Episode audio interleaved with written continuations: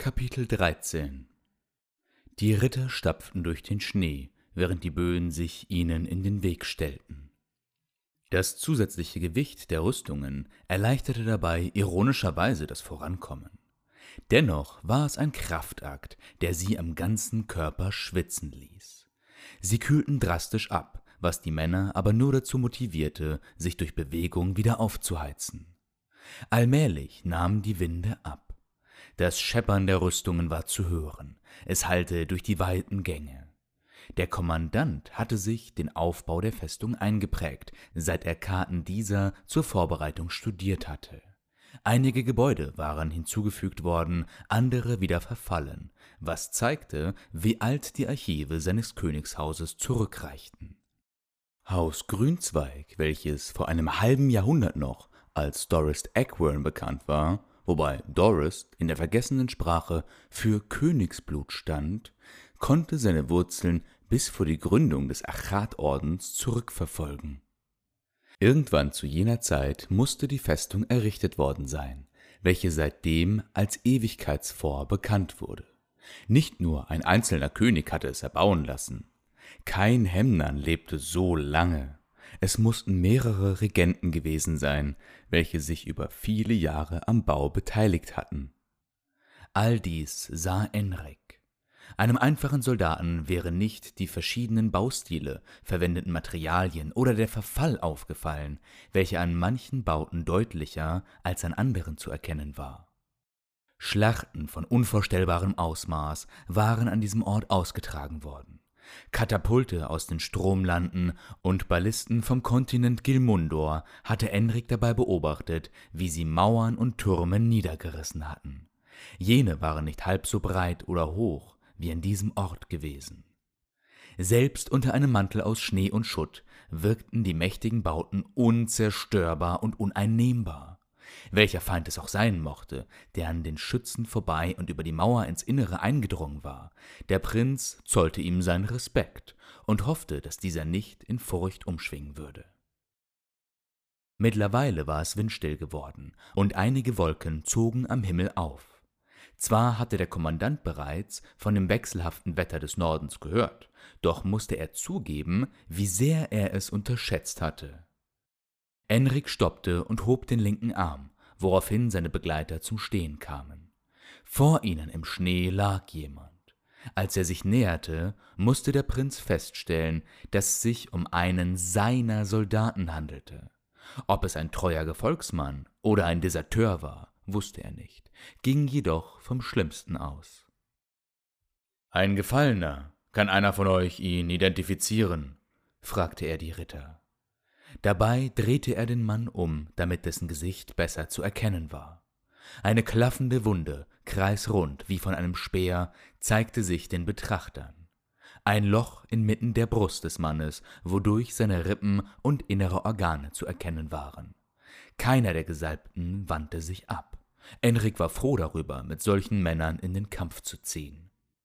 Während die Ritter sich versuchten, an das Gesicht des Soldaten zu erinnern, betrachtete der Kommandant dessen Körper genauer. Er war bleich, als wäre der Mann im Leben kränklich gewesen. Dabei war für die Soldaten immer gesorgt. Wer nicht in der Lage war, weiter zu marschieren, bekam eine Abfindung und wurde in einem Dorf zurückgelassen. Am Abend vor dem Aufstieg waren die Männer bei Kraft gewesen, obwohl der lange Marsch sie erschöpft hatte. Fieber, Husten oder Schnupfen hatte keiner. Erst durch den Hochweg waren manche Männer in schlechterer Verfassung gewesen. Warme Mahlzeiten und Feuer sollten sie aufheizen.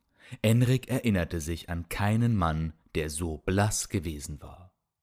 Die tödliche Verletzung war ebenso ungewöhnlich. Zwar gab es unter den Soldaten etwa ein Dutzend Männer, welche mit Speeren bewaffnet waren, doch keiner davon hätte ein solch großes Loch hinterlassen können. Enrik würde vermutlich seine beiden Arme hindurchbekommen. Das Bizarrste an dem Toten war dabei nicht der Körper selbst, sondern der Schnee darum herum. Dieser war immer noch weiß, als wäre er frisch aus den Wolken gefallen, ebenso blutleer wie der Leichnam. Nacheinander verneinten die Gesalbten, dass ihnen der Tote bekannt war. Einer erwähnte, dass er den Mann am Morgen des Tages an einem der Feuer gesehen hatte. Enrik schloss daher aus, dass es sich um einen Deserteur handelte. Sie ließen den Toten liegen und gingen weiter. Die Sonne zog sich im Westen allmählich hinter einem Wolkenmeer zurück. Trotzdem blieb es hell, was der Kommandant nur begrüßen konnte. In der kommenden Nacht würde der Mond nicht scheinen wie in der vorherigen. Sich in der Dunkelheit einem unbekannten Feind zu stellen, wollte Enrik dringlichst vermeiden. Deswegen hatte er dafür gesorgt, dass jeder seiner Männer und auch er selbst eine Fackel mit sich führte. Der Kommandant prägte sich den Rückweg zum Hauptlager ein, falls ein taktischer Rückzug vonnöten war. Nach einigen Schritten waren bereits die nächsten Gefallenen im Schnee auszumachen. Verunsichert und andächtig schritten die Ritter vorbei. Einer sprach ein Gebet. Erst waren es nur drei, dann zehn, zwanzig und irgendwann mehr, als Enrik sich zu zählen traute. In Gassen und auf dem breiten Weg, ebenso auf der Türschwelle oder im Inneren einer Unterkunft liegend, fanden sie die Toten. Allesamt hatten sie unerklärliche Wunden, viele kleine oder wenig große, welche an verschiedenförmige Stangenwaffen erinnerten. Manche lagen mit dem Kopf auf dem Boden, als wären sie von hinten erstochen worden. An Füßen, Beinen, Armen, dem Oberkörper, Hals oder Kopf. Die Einstichpunkte waren völlig zufällig gewählt. Und doch war in diesem Massaker nirgendwo Blut zu sehen. Einige wenige Männer sahen aus, als hätte jemand versucht, sie auszunehmen, wie einen Fisch, sich aber während dem Prozess dagegen entschieden. Ihr Körperinneres war in Teilen nach außen gekehrt. Ein Ritter übergab sich in den Schnee. Dann tat es ihm ein zweiter nach. Beinahe wie eine Marionette ging Enrik weiter. Alles in ihm widersprach den bloßen, unausgesprochenen Gedanken, wer zu so etwas fähig war, genau wie dem Bestreben, dem Weg weiterhin zu folgen. Dennoch tat er es. Weitergehen, befahl er mit strengem Ton. Wut staute sich in ihm auf. Dies waren seine Untergebenen gewesen, jeder ein Kamerad des Nächsten. Er allein war verantwortlich für sie und ihre Leben. Es lüstete ihn nach Vergeltung. Vor der Truppe öffnete sich der Weg zu einem weiten Platz, welcher vor langer Zeit einmal für Versammlungen verwendet worden war.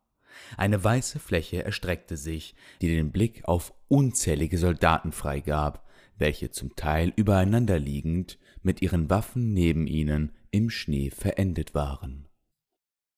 Eine dunkle Wolke zog sich vor die Sonne, und der Kommandant befahl einem Mann, eine Fackel zu entzünden.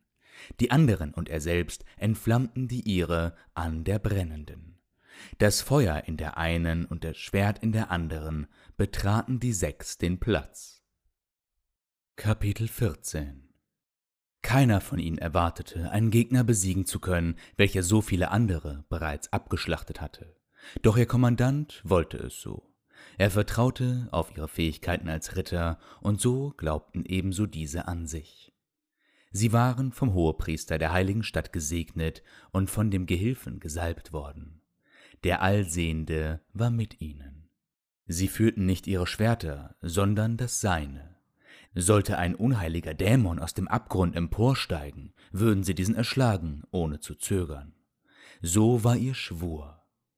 Die weißen Mäntel hingen von ihren Rüstungen herab, auf denen sich das Licht der Flammen spiegelte. Es beleuchtete einen großen Teil des Platzes, welcher zu einigen vermeintlichen Wohn- und Verwaltungsgebäuden anschloss.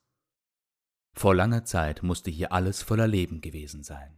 Es war genug Platz für mehrere Marktstände, ein Podest und zahlreiche Sitzbänke.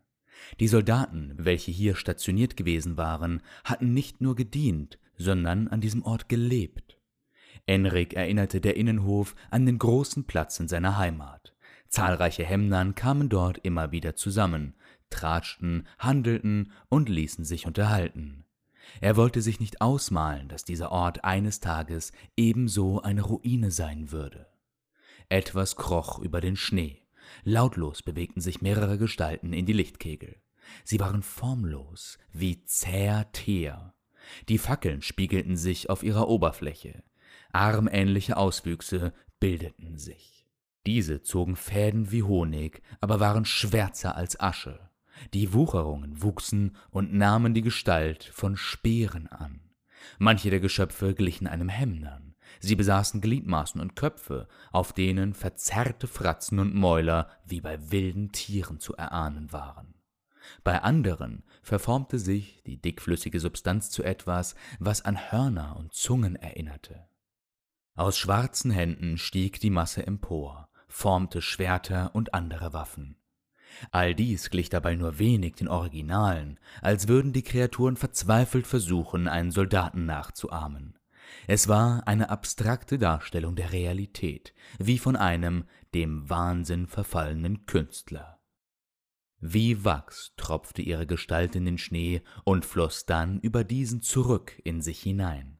Ein grauenerregendes, unwirkliches Bild spielte sich vor dem Kommandanten und den Rittern ab. In Schockstarre schweigend ließen die Männer das Geschehen auf sich wirken.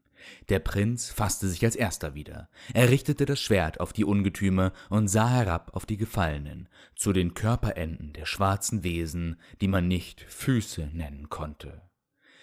Ihm blieb die Stimme im Mund weg, also schritt er schweigend auf eines der Geschöpfe zu.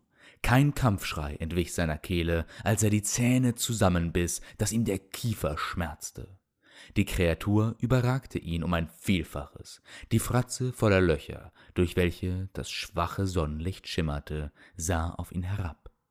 Im Augenwinkel erkannte er, wie seine Kameraden sich ebenfalls den abscheulichen Geschöpfen in den Weg stellten. Zu diesem Zeitpunkt waren sie in der Überzahl. Ohne ein Geräusch von sich zu geben, schoss ihm ein beilförmiger Auswuchs entgegen. Er wich dem Angriff nach rechts aus und versuchte, die dunkle Masse zu durchtrennen. Für einen kurzen Augenblick spürte er einen Widerstand, danach versank der vordere Teil seiner Klinge in der schwarzen Masse. Nach hinten schreitend zog er sie wieder heraus und schwang die Fackel nach vorne, um das Ding zum Zurückweichen zu bewegen. Währenddessen rief er Kommt ihnen nicht zu nahe zu seinen Kameraden. Diese hörten auf den Befehl und traten einige Schritte zurück, ganz im Gegensatz zu den Angreifern. Die Kreatur versuchte nicht einmal auszuweichen und wurde von den Flammen erfasst. Es zischte, das Feuer zitterte, doch er starb nicht. Ein stinkender Dampf lag in der Luft. Selbst Enrik konnte diesen wahrnehmen, welcher sonst nicht für seinen ausgeprägten Geruchssinn bekannt war. Benutzt die Fackeln, rief er seinen Mitstreitern zu, welche ohne Widerworte der Anweisung nachkamen. Immer wieder wich er den unberechenbaren Angriffen aus, welche langsam genug waren, dass er nicht zu stolpern begann. Seine Schwerthiebe blieben erfolglos, bis er bei einem auf etwas Hartes traf und die abgetrennten Gliedmaßen zu Boden fielen. Bevor er sich für den geringen Erfolg freuen konnte, änderte die schwarze Masse ihre Beschaffenheit und floß zurück in die albtraumhafte Gestalt.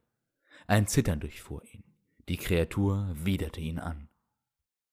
Er versuchte stetig, das Wesen mit der Fackel auf Abstand zu halten, doch es wich nicht zurück und drängte ihn rückwärts.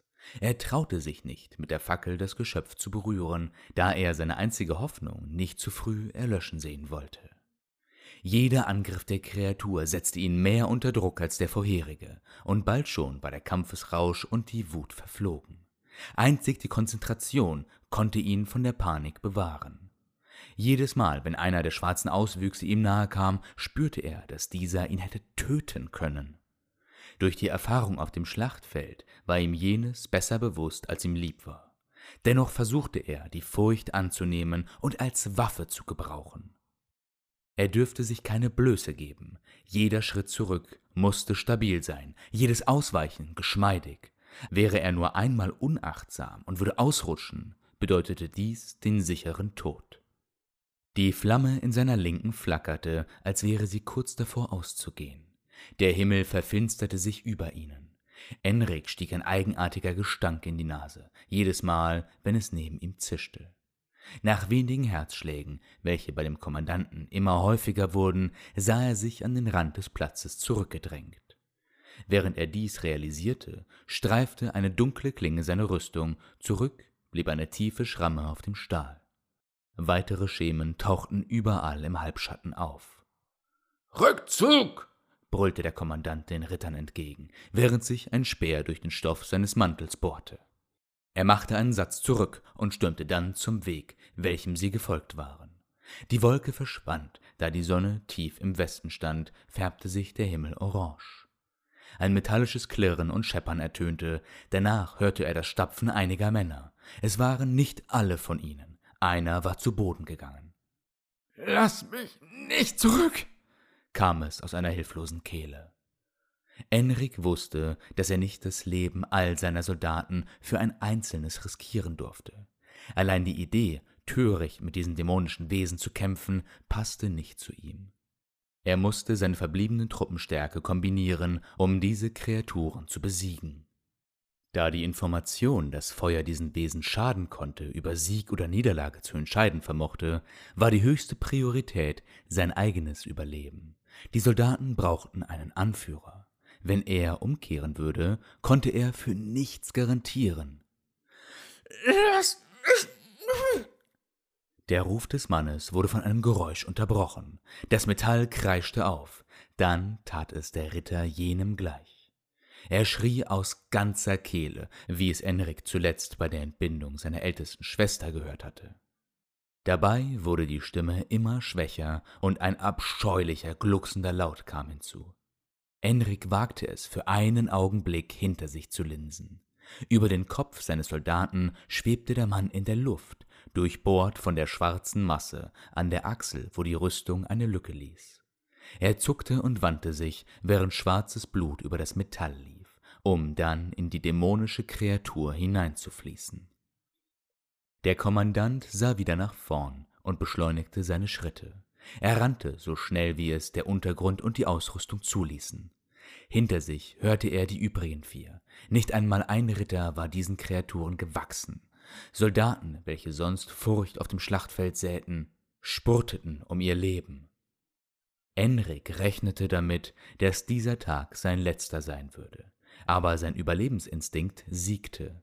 Er dachte an die Männer, welche am Hauptlager auf ihre Rückkehr warteten.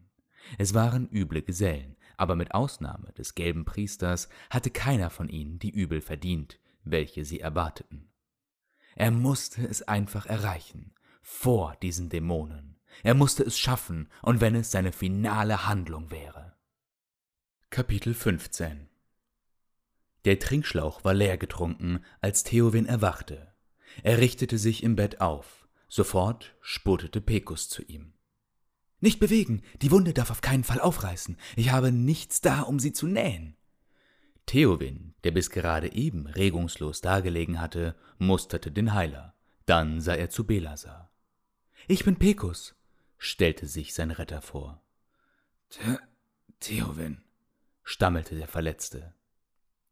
Benommen ließ er seinen Kopf auf dem Bett nieder. Belasar stand auf und beäugte ihn. Er stupste Theowin wenige Finger breit über die Wunde. Au!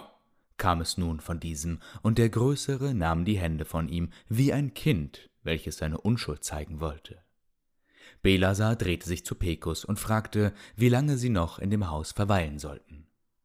Bis jetzt ist es sicher gewesen, aber ich verstehe deine Bedenken. Wir wissen nicht, wo sie sind und wann sie kommen.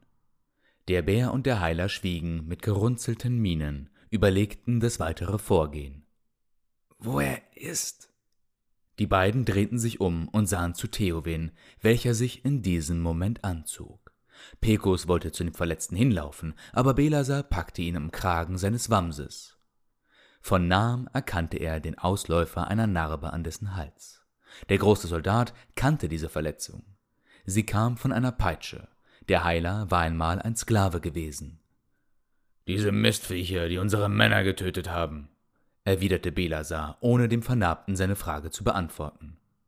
Dämonische Wesen. Sie können Albträume und Visionen erschaffen und damit Opfer anzulocken, welche sie dann niedermetzeln, ergänzte Pekus. Belasar warf dem Heiler einen kritischen Blick zu, dafür, dass er Theowin mit diesem Wissen überforderte. Zum Erstaunen des Bären stellte der Vernarbte die Aussage nicht in Frage. Stattdessen nickte er mit apathischer Miene. Es war, als würde er an einen schrecklichen Gedanken erinnert. Auf jeden Fall müssen wir hier weg, fasste Belasar die Gedanken aller Anwesenden zusammen. Am besten gehen wir zum Lager zurück, schlug Pekos vor. Wenn wir Glück haben, gibt es dort Überlebende. Belasar stimmte zu, dann sah er zu Theowin. Dieser starrte auf die Decke und schien nichts von dem Gespräch mitbekommen zu haben. Schulterzuckend drehte er sich zum Heiler. Was immer der vernarbte Mann aus dem Zeitgeschehen entriss, der Bär wollte nicht darauf eingehen. Aber es wird zu gefährlich sein, durch die Gasse zu laufen, sagte Pekus mit zittriger Stimme. Er rieb die Hände aneinander, hielt sie sich vor den Mund und hauchte sie an. Dann steckte er sie zurück in die Handschuhe. Die beiden überlegten. Der Wind pfiff am Fenster vorbei. Anscheinend war die kurze Windstille nur die Ruhe vor dem Sturm gewesen. Die Dächer, kam es von Theowen, der nach wie vor abwesend an die Decke starrte. Das ist eine das ist eine sehr gute Idee. Die Gebäude stehen hier so nah aneinander, dass das gehen sollte. Außerdem können wir dann leichter den Weg finden, wenn wir uns an den äußeren Mauern orientieren, sagte Pekus mit einem Anflug von Hoffnung im Gesicht. Und wie kommen wir da hoch, geschweige denn herunter? fragte Belasar in Theowens Richtung nickend. Falls sie klettern mussten, traute er es dem schwächlichen Mann nicht zu. Für einen kurzen Augenblick funkelten die Augen des Bären, als er daran dachte, dass Pekus den Verletzten hier liegen lassen wollte. Es ist ein Versuch wert. Besser als durch die Gassen zu streifen, ist es allemal, kam es von Pekus. Eine Pause entstand. Ich gehe mal nach einem Aufweg suchen. Über uns ist noch eine Etage, womöglich geht es von dort nach oben. Mit diesen Worten schritt Pekus zu einer Leiter, welche gegenüber dem Bett an der Wand lehnte. Belasar hatte diese bis zuletzt nicht bemerkt. Das alte Holz knarzte, und Belasar dachte für einen Augenblick, es würde durchbrechen. Doch Pecos kam unbeschadet im oberen Stock an. Der Bär ging im Raum auf und ab. Im Augenwinkel sah er zu dem Verletzten, der mit voller Montur auf der Strohmatratze lag. Es geht nicht bis aufs Dach, ertönte die ernüchternde Nachricht. Aber wenn wir durch das Fenster hier klettern, kommen wir aufs nächste. Belasar atmete durch. Dann ging er zu Theowin und stützte ihn, während dieser sich erhob. Kannst du laufen?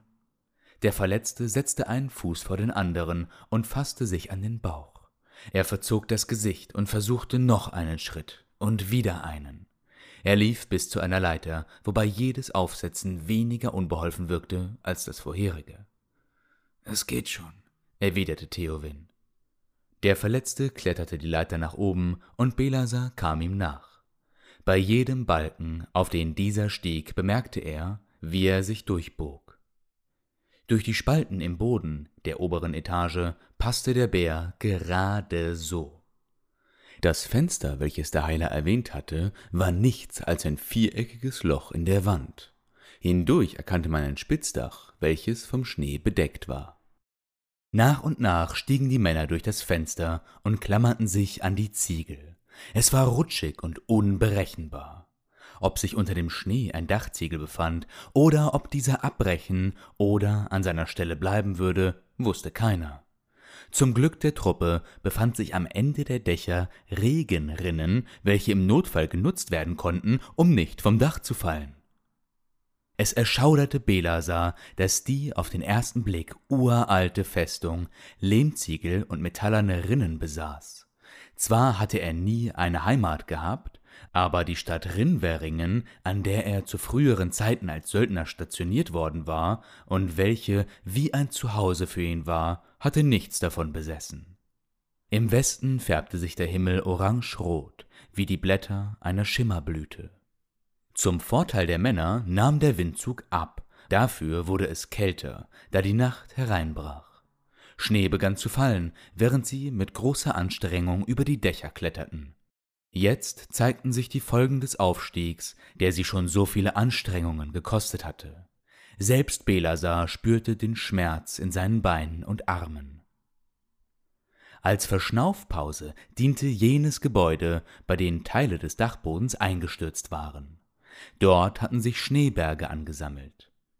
Während sie sich vorwärts kämpften, blendeten sie dabei nie die Gefahr aus, welche von diesem Ort ausging. Wer wusste schon, ob sie auf den Dächern vor den monströsen Kreaturen sicher waren, und wenn ja, für wie lange? Als der Himmel einen blutroten Ton angenommen hatte, erkannten sie das Hauptlager. Dank dem stärker werdenden Schneefall und der Entfernung konnten sie die Situation dort unmöglich einschätzen. Pecos erwähnte auf der Mauer einen schwarzen Punkt als Soldat identifiziert zu haben, doch dieser blieb das einzige Lebenszeichen, abgesehen von vier Rauchschwaden, die von den Feuern ausgingen, die im Innenhof brannten. Kapitel 16 Der Namenlose schritt unruhig von der einen Ecke des Zeltes zur anderen.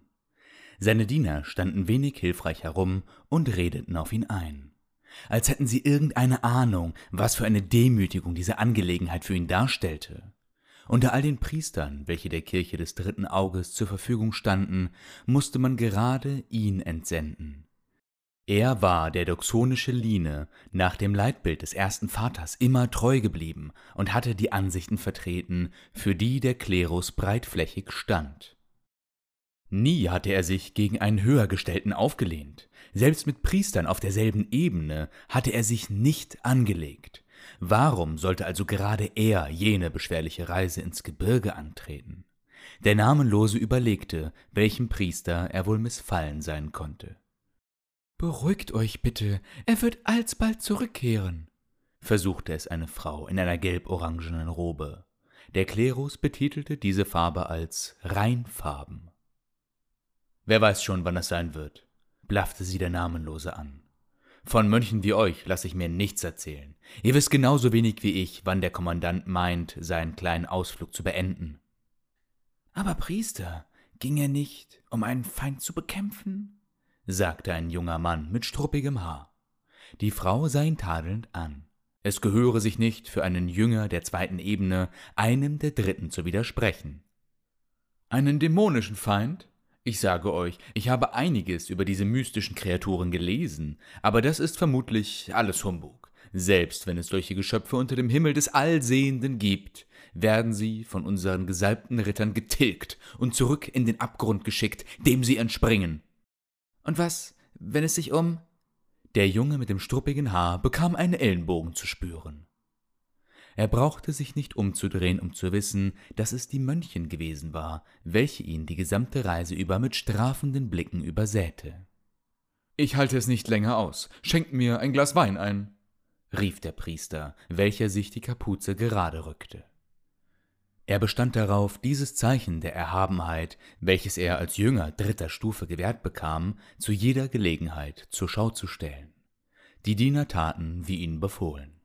Der Wein und die Gläser hatten sie den ganzen Weg den Berg hinaufschleppen müssen, da sich der Priester nicht darauf hinabließ, schlechten Met aus Trinkschläuchen zu sich zu nehmen. Es waren mehrere Gläser für den Fall, dass eines von ihnen zu Bruch ging, nicht etwa, weil jemand außer dem Priester daraus trank. Der dickliche Mann legte sich auf seine Bank. Er hielt den Kopf mit der linken Hand und kraulte sich mit der rechten den Bauch. Das Mobiliar war eine Konstruktion für Adlige und Reiche, welche sich den Komfort des bequemen Liegens an jedem Ort der Welt sichern wollten. Das Gestell aus Holz und Stoff war zusammenklappbar, doch damit noch lange nicht leicht zu transportieren. Die dunkelrote Flüssigkeit im Glas schwenkend, sah der Namenlose durch einen schmalen Spalt im Zelteingang der Sonne dabei zu, wie sie sich dem Horizont näherte oder eher dem steinernen Turm, welcher die Sicht behinderte. Die Öffnung im Zelt war von den Mönchen so gewählt worden, dass der Wind nicht hindurchblies, der Priester aber dennoch den freien Blick auf den Sonnenuntergang gewährt bekam. Der Himmel war so rot wie der Wein des Namenlosen, als sein Ruf durch die andächtige Stille hallte. Der Priester wusste nicht, ob er entnervt oder freudig reagieren sollte. Einer der Mönche schritt aus dem Zelt hinaus und blickte auf den Platz. Es ist der Kommandant, meldete er. Warum hat das so lange gedauert? sagte der Priester, welcher sich darauf festgelegt hatte, genervt zu sein. Er ist zu Fuß, und einer seiner Männer ist nicht bei ihm, berichtete der Mönch. Was soll das heißen? Ich dachte, er wollte nur nachforschen, wo seine Truppen geblieben waren. Die Sache mit den Verrätern sagte der Priester und nahm einen Schluck Wein. Soweit ich es sehe, sind sie nur zu fünft. Der Namenlose richtete sich auf, begleitet von einem Geräusch, welches besser zu einem Mann in Rüstung gepasst hätte, der sich in seinen Sattel hob. Lasst ihn bringen, sagte der Priester, an keinen der Diener spezifisch gerichtet. Er rechnete damit, dass der Kommandant ihn nicht sprechen wollte, dennoch befahl er es. Mit seiner Annahme lag er richtig, was sich herausstellte, als der junge Mönch mit der entsprechenden Nachricht zurückkehrte. Der Dickliche ließ sich von den Händen zweier Frauen aufrichten, als wäre er ein alter Greis, und schritt dann erhobenen Hauptes zum Eingang hinaus. Mit aller Konzentration versuchte er, die Kälte zu verdrängen, welche sich ihm draußen stellte. Im Inneren des Zeltes waren zumindest Kerzen gestanden, und die Zeltwände boten Schutz vor den Winden. Seine Diener begleiteten ihn. Zwar würde er diese nicht benötigen, aber es beglückte ihn, durch deren Auftreten imposanter und wichtiger zu wirken. Zudem fand er Gefallen daran, die Mönche wieder zurückzuschicken, wenn über Themen geredet wurde, die seiner Ansicht nach zu brisant für deren Ohren waren. Auf dem Platz herrschte Chaos.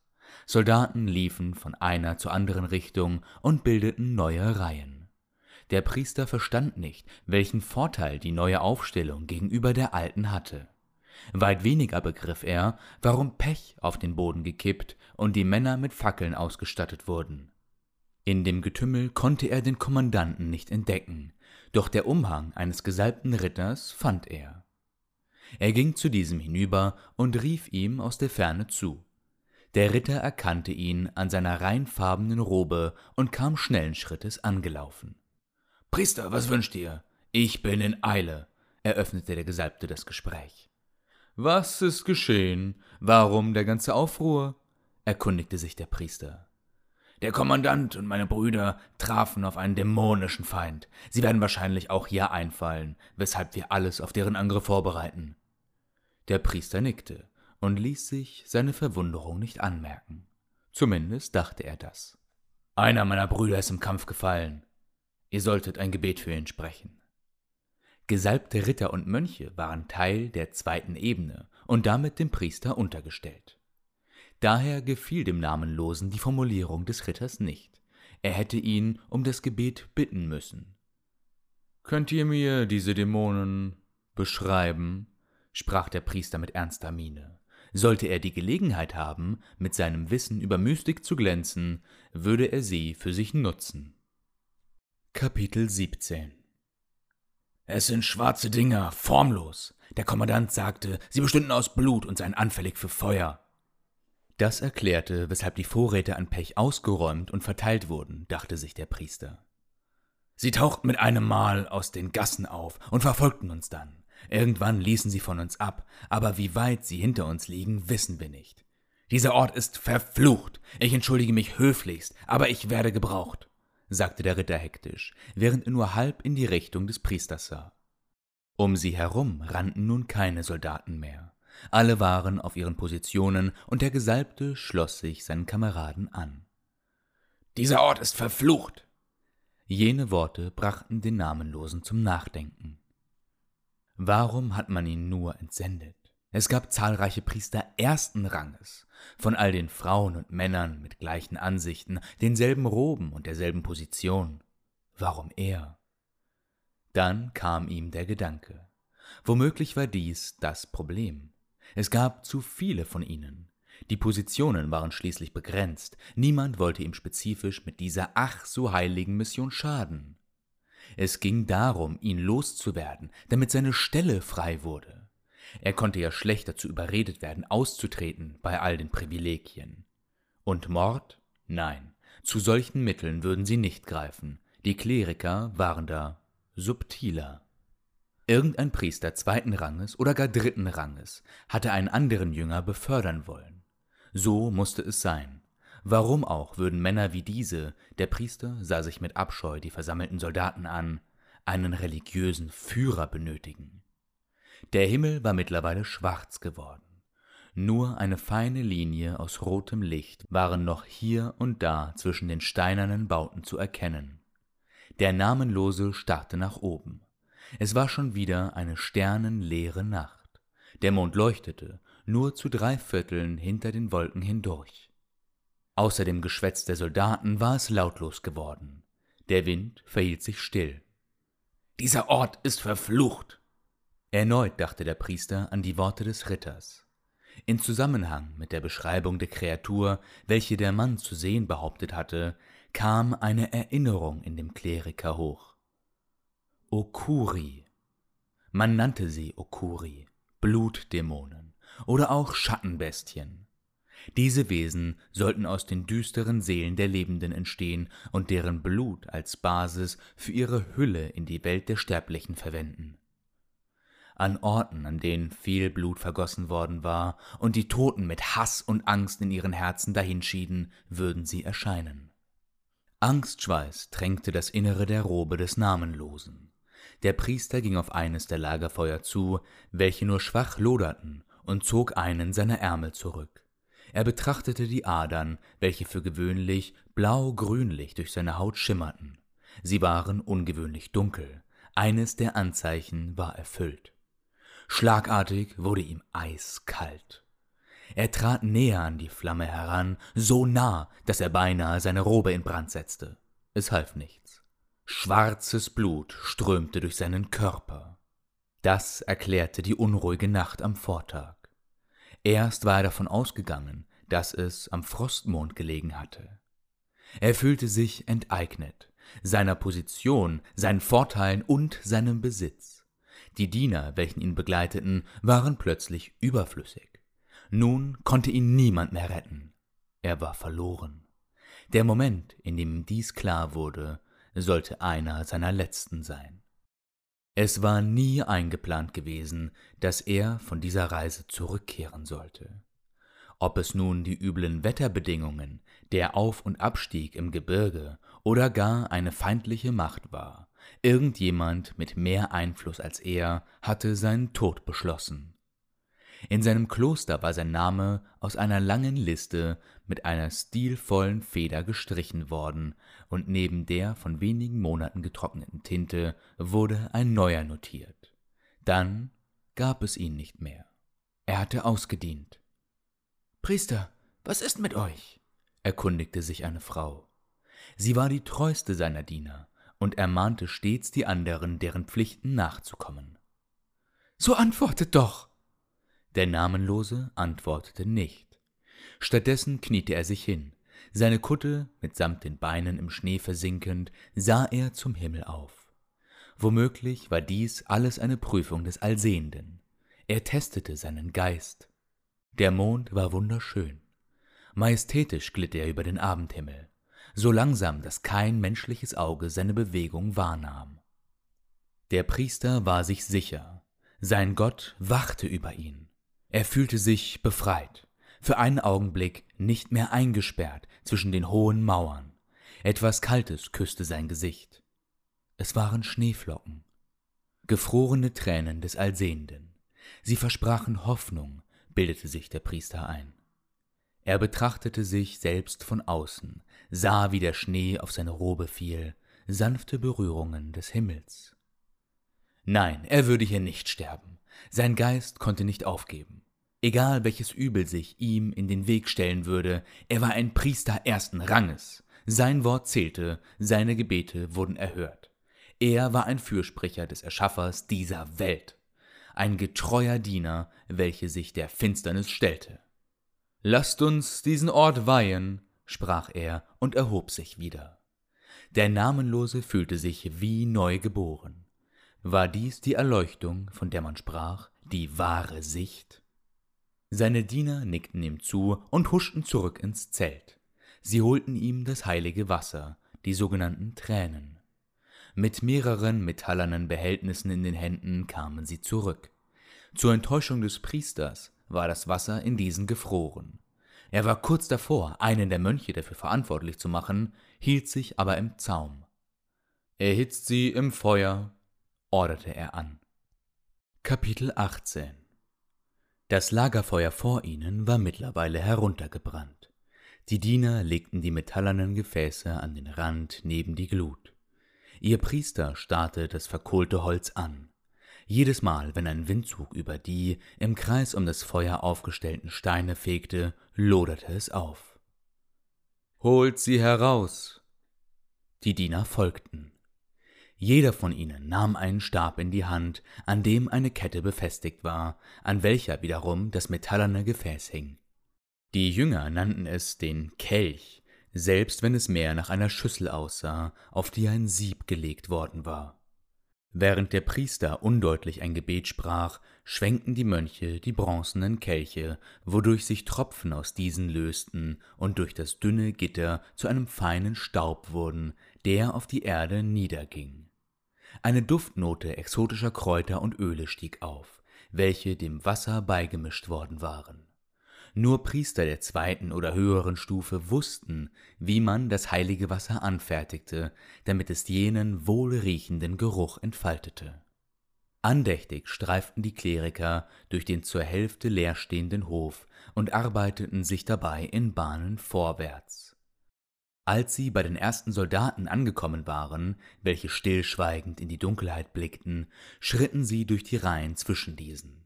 Manche der Männer waren so angespannt, dass sie den Zug der Jünger erst wahrnahmen, als ihnen das Wasser auf die Schuhe rieselte. Möge er seinen Blick nicht abwenden und uns beistehen. Möge er seinen Blick nicht abwenden und uns beistehen.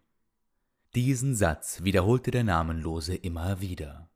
Er beachtete dabei nicht, ob er die Soldaten entspannte, störte oder gar wütend werden ließ, und schritt an ihnen vorbei, als wäre es eine Selbstverständlichkeit. Desto näher er den vorderen Reihen kam, je mehr Furcht staute sich in ihm auf. Bis dahin war er von Männern, Licht und Waffen umgeben, danach folgte nur die unergründliche Dunkelheit. Durch den Schein der Fackel war es möglich, wenige Schritte weit zu sehen, dann erkannte man nichts mehr. Der Mond, welcher bis eben die Nacht erleuchtet hatte, versteckte sich hinter einem nicht enden wollenden Meer aus Wolken. Der Priester schwitzte, während er zugleich fror. Er konnte nicht umkehren. Wie sollte er die Demütigung ertragen, welche ihm dann einheimfallen würde? Im Nacken spürte er die erwartungsvollen Mienen seiner Diener, und vor ihm erwartete ihn die vorderste Reihe der Soldaten, Männer mit Schildern und Fackeln, welche vor einer Linie aus ausgekipptem Pech standen. Der Tatendrang im Geiste des Priesters und die Energie in seinen Knochen verließen ihn so schlagartig, wie sie gekommen waren. Von einem auf den anderen Moment fühlte er sich nicht mehr geschützt und behütet. Wer konnte schon ahnen, was vor ihm in der Dunkelheit der Nacht lauerte? Es war so rasch düster geworden, dass er es zuerst gar nicht bemerkt hatte. Weiterhin schritt er vorwärts. Getrieben von dem Gedanken der allgemeinen Ächtung, er konnte die Aussicht nicht ertragen, dass andere auf ihn herabsahen, nicht nachdem er sich all dies erarbeitet hatte. Mit einem großen Schritt ging er an der vordersten Reihe vorbei und sprach sein Gebet. Hinter ihm rasselten die Ketten, seine Kehle schmerzte, als schien er verlernt zu haben, wie man atmet. Das Gebet sprach er leiser als zuvor, da er dank der Kälte zu stottern begonnen hatte. Dabei war es die Furcht, die ihn beinahe zu Boden sinken ließ. Sie hielt ihn fest im Griff und quetschte ihn aus wie eine Zitrusfrucht. Warum sollte gerade jetzt etwas passieren? Die Zeit davor war nichts geschehen.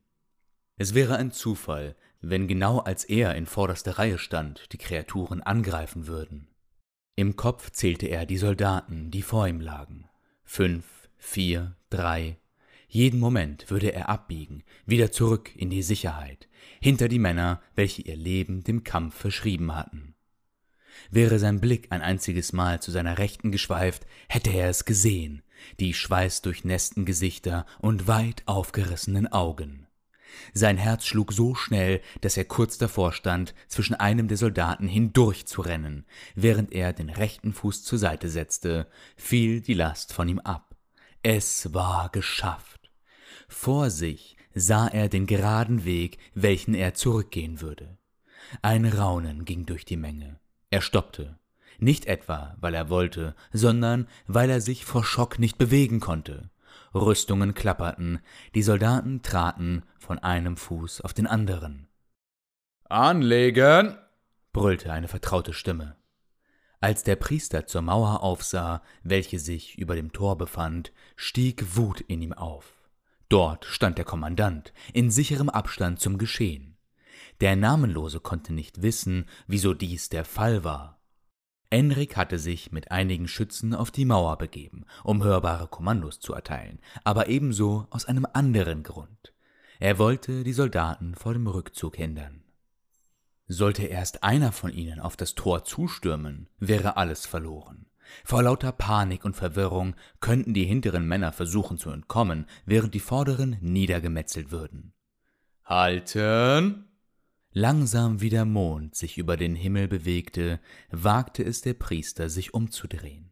Erst erkannte er nichts, dann wurde ihm mit einem Mal warm um die Beine. Das flackernde Licht der Fackeln spiegelte sich an einer Masse, welche eine abscheuliche Verzerrung eines Hemnern darstellte. Löcher im Körper, gewundene und widernatürlich geformte Gliedmaßen und Klingen wie Speere, die aus allem hervorstachen. Eine der Kreaturen sah dem Priester in die Augen, ohne selbst solche zu besitzen. Ein mitternachtsschwarzer Faden löste sich von der sonderbaren Fratze und gab den Schlund eines Dämons frei. Dem Namenlosen fiel auf, dass er sich eingepisst hatte. Wie Spinnen standen sie da. Dann näherten sie sich schlagartig. Keine Schritte waren zu hören, sie flossen über den Stein. Der Priester stolperte zurück, fiel zu Boden und richtete sich wieder auf, rempelte einen Soldaten an, dann viele weitere, und schlussendlich humpelte er so lange, bis er vornüber im Schnee landete. Feuer! Kapitel 19 Brennende Pfeile segelten auf die Kreaturen nieder.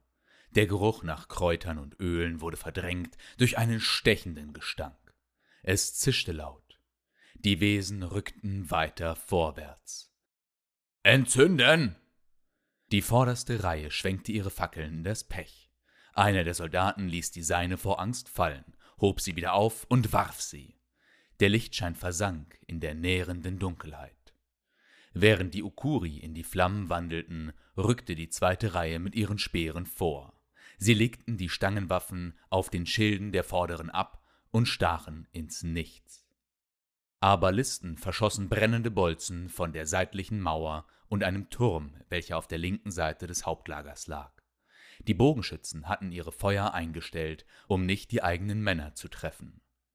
Die schwarzen Massen wandten sich in den Flammen und zuckten wie zappelnde Fische.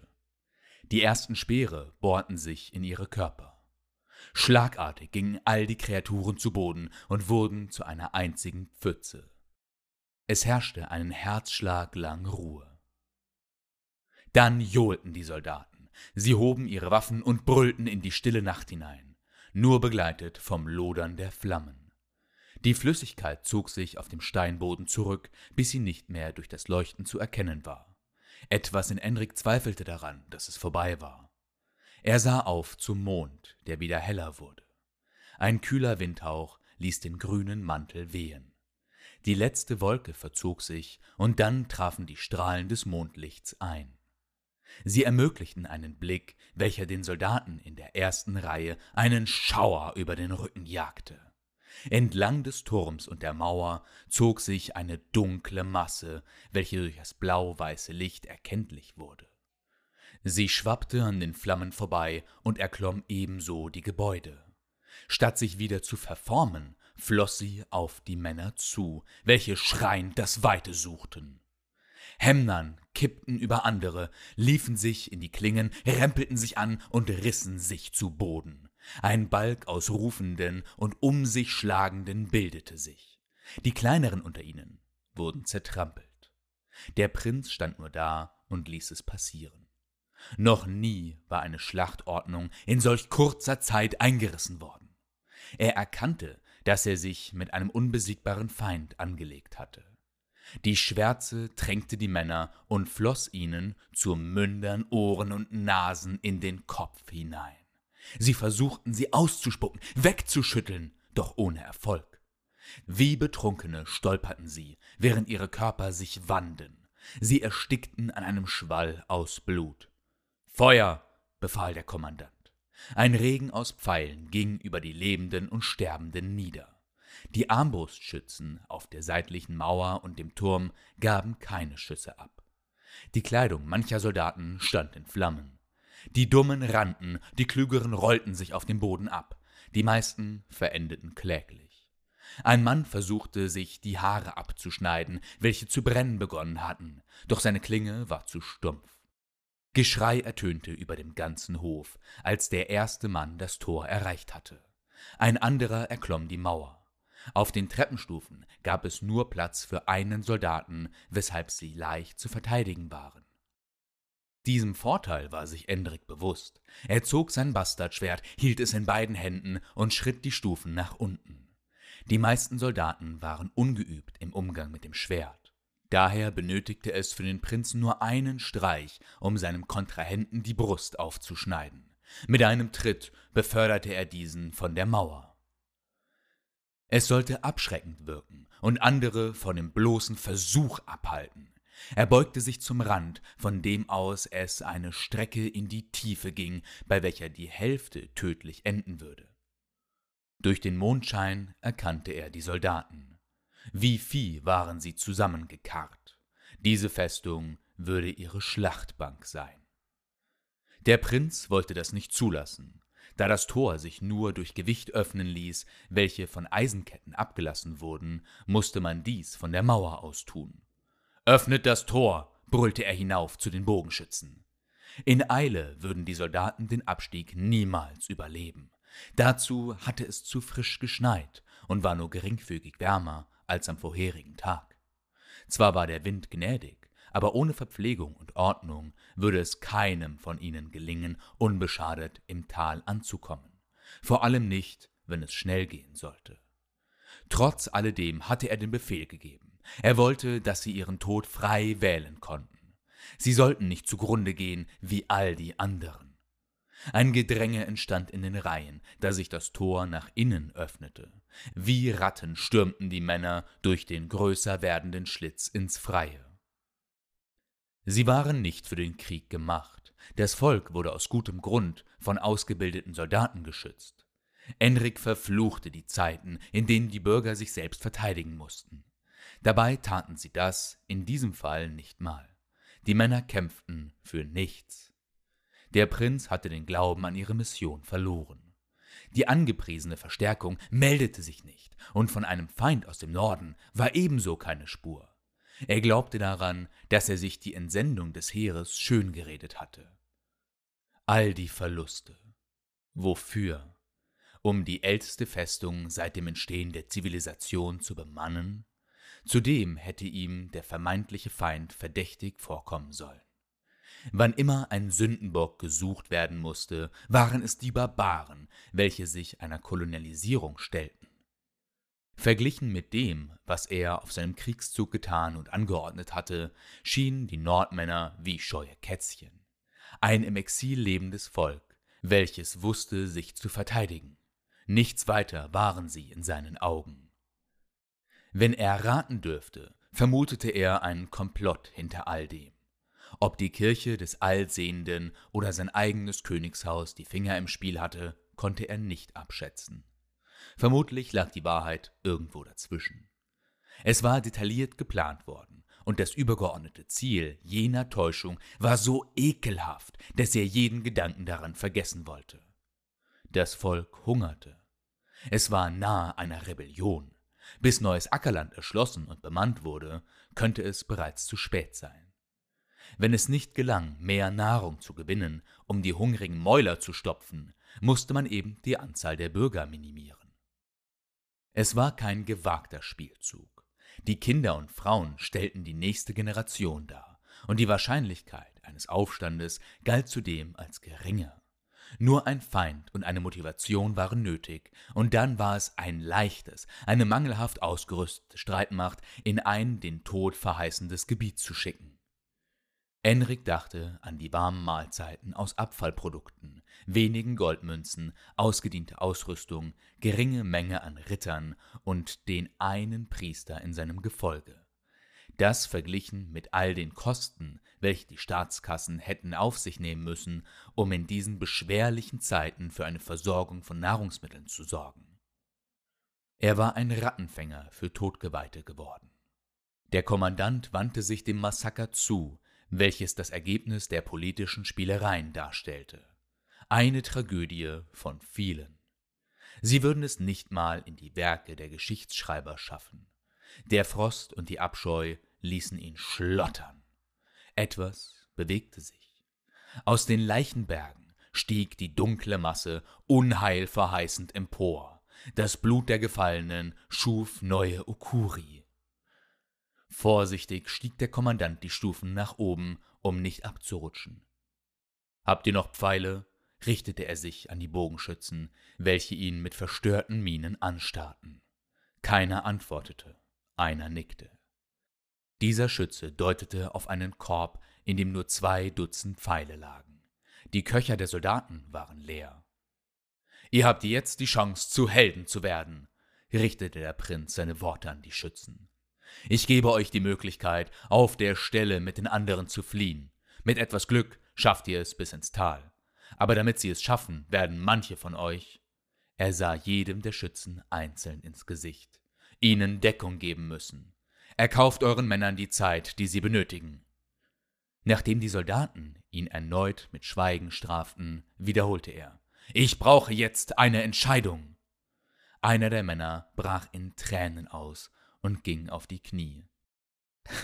Ich habe Frau und Kinder zu Hause. Mit diesen Worten legte er den Bogen nieder und ging mit gesenktem Kopf die Treppen hinunter. Sieben weitere folgten ihm. Enrik blickte auf zu den verbliebenen Schützen.